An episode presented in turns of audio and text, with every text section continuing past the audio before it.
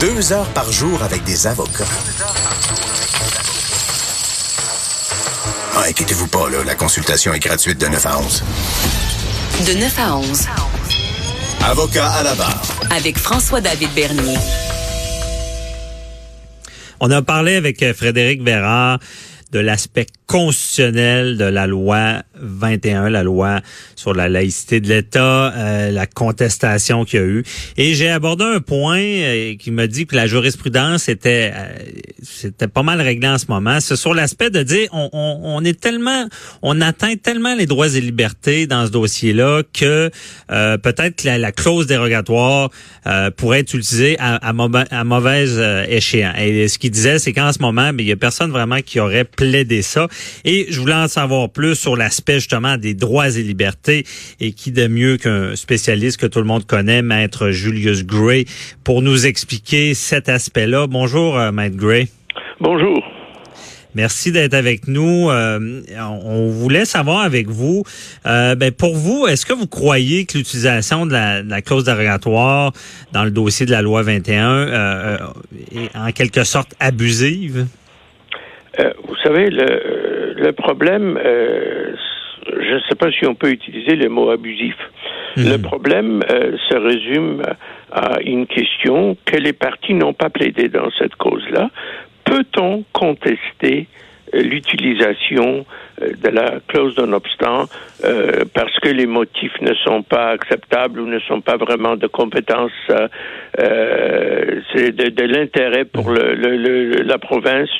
Puis dans l'arrêt Ford, il y a un jugement clair, c'est la, loi euh, qui c'est le, jugement qui a cassé la loi 101 sur l'affichage, que mhm. si on avait utilisé la clause non-obstant, il n'y aurait eu rien à faire. On euh, n'entre pas dans les motifs. Et d'ailleurs, euh, politiquement, euh, si nous, retournons en, en 1982 les débats sur la charte, c'est pour cette raison-là que M. Romano, le premier ministre de Saskatchewan, a insisté sur une clause dérogatoire. Il voulait que les provinces euh, possèdent un outil euh, qui ne peut pas être remis en doute. Il ne voulait pas céder mhm. le pouvoir des provinces.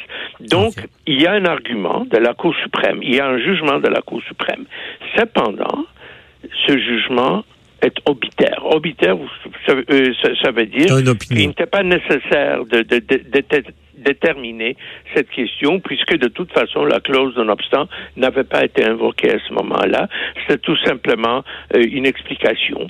Euh, OK, donc, donc c'est ça, ben, c'est peut-être une bonne, une bonne opportunité de le dire, c'est que des fois, la Cour suprême, ne, ce sera pas nécessairement sur le dossier qui est devant lui, mais ils vont émettre une opinion pour parfaire le droit en lien avec un, concept général. Un peu oui, mais, mais à ce moment-là, techniquement, ça ne constitue pas euh, un précédent absolument euh, inébranlable.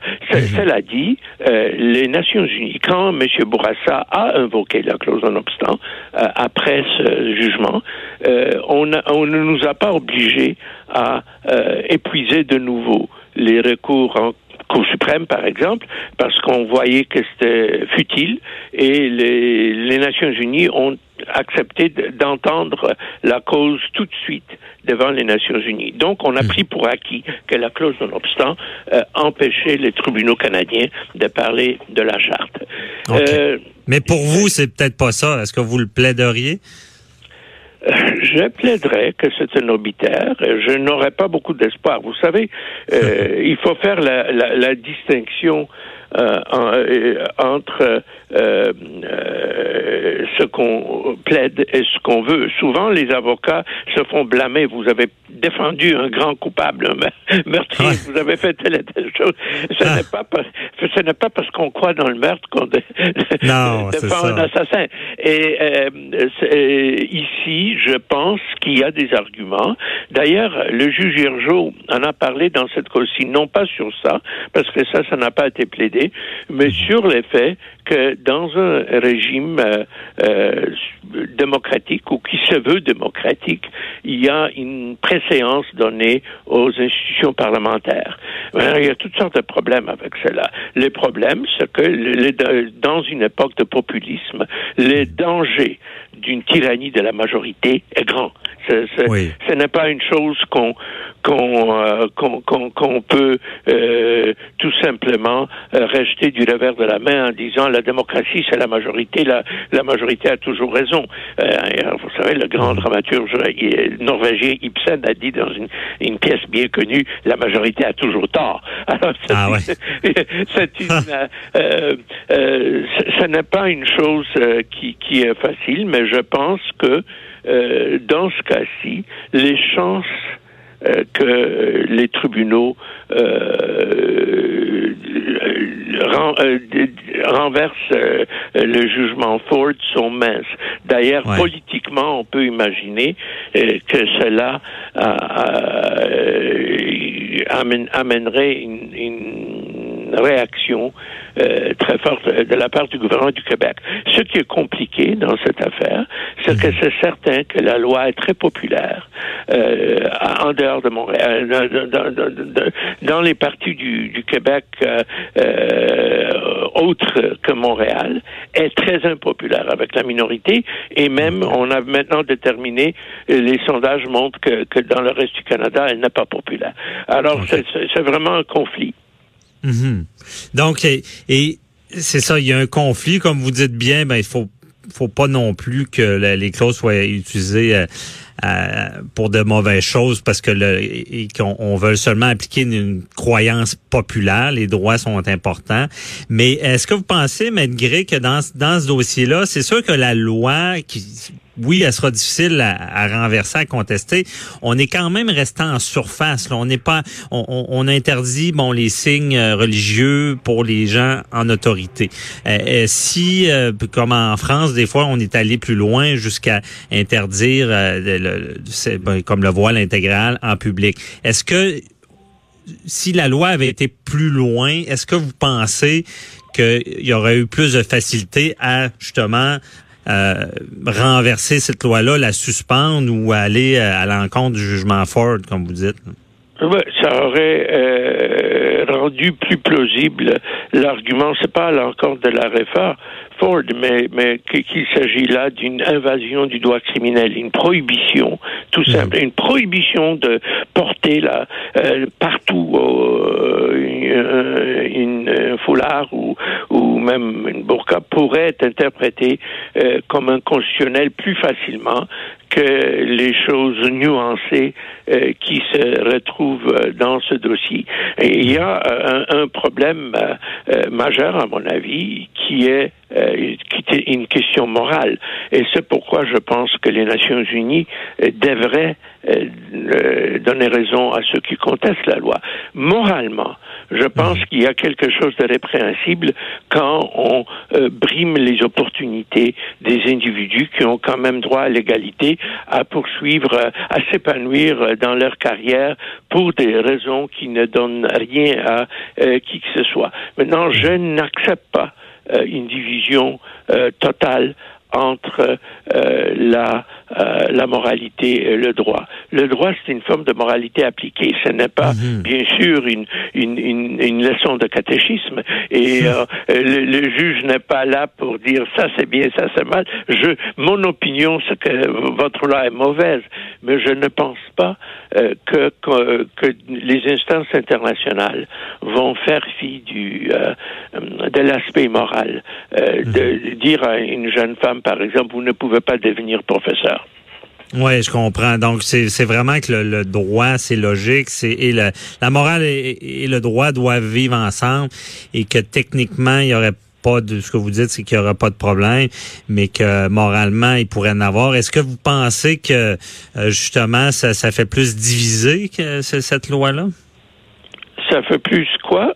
Diviser le, le, le- Euh, C'est c'est une loi dirigiste, c'est clair. C'est une loi qui semble euh, euh, penser que l'État, la majorité, ont le droit d'imposer les choses, même les choses qui font mal, et même les choses euh, qui euh, briment les carrières. Maintenant, il ne faut pas exagérer, la loi ne dit pas qu'on ne peut pas pratiquer l'islam ou le sikhisme ou le judaïsme au Québec. Rien, bien sûr que non. Mais euh, si on disait ça, je pense que ce serait illégal euh, constitutionnellement, sans même parler de, de, la charte. Mais je pense que c'est une, une, une, loi qui va très loin dans sa vision des droits euh, d'une soi-dite majorité d'imposer sa volonté. Et euh, c'est un problème, euh, à mon avis, majeur dans une époque de populisme, dans une époque de Trump, de, de, de, des gens de cette nature-là, de Netanyahu, des gens qui pensent qu'ils peuvent avoir le type d'État qu'ils veulent. OK. Parce que pour vous, avec votre vision, vous croyez pas que c'était une, problématique euh, criante? Ben, exemple, si un juge avait un signe religieux et que la personne qui va juger euh, était d'une autre religion, est-ce que vous pensez que ça, ça amenait une sorte d'impartialité ou euh, une apparence que le droit ne serait pas respecté? Non, non. Et vous savez, on sait toutes sortes de choses sur les juges. De toute façon, les juges qui sont des anciens membres d'un certain parti politique, ben, on peut penser qu'ils sont plus conservateurs ou plus euh, socialisant. Euh, on sait bien, euh, on voit immédiatement si un juge est un homme ou une femme. on peut savoir toutes sortes de choses sur le juge. Il y a un peu de fausse hypocrisie dans cette exigence d'une neutralité apparente, alors que, bien sûr, les juges sont, des, des, femmes, des hommes, et qui ont des opinions et qui néanmoins sont capables d'en faire abstraction si nécessaire. Et euh, vous savez, on, on, a vu cette semaine la disparition du juge Stevens, qui était un républicain nommé euh, par, euh, je pense, Nixon, et qui est devenu un fervent partisan de, des droits et des libertés de la gauche américaine, finalement. les juges sont ce qu'ils sont, et ce n'est pas le, le, foulard ou le, la, la kippa qui, qui, qui va euh, et qui devrait susciter une inquiétude chez les, les gens qui, qui comparaissent. Je comprends bien. C'est qu'il y a d'autres choses aussi que l'apparence, mais ils se doivent, malgré tout, malgré leur expérience, de faire abstraction comme ça. Et on peut aussi faire le même parallèle avec euh, d'autres personnes en autorité. Merci beaucoup, euh, Maître Julius Gray, euh, très éclairant avec ce, cette portion-là des droits de la personne. Et j'espère qu'on se reparlera dans un autre dossier. Merci et bonne journée. C'est un plaisir. Bye bye.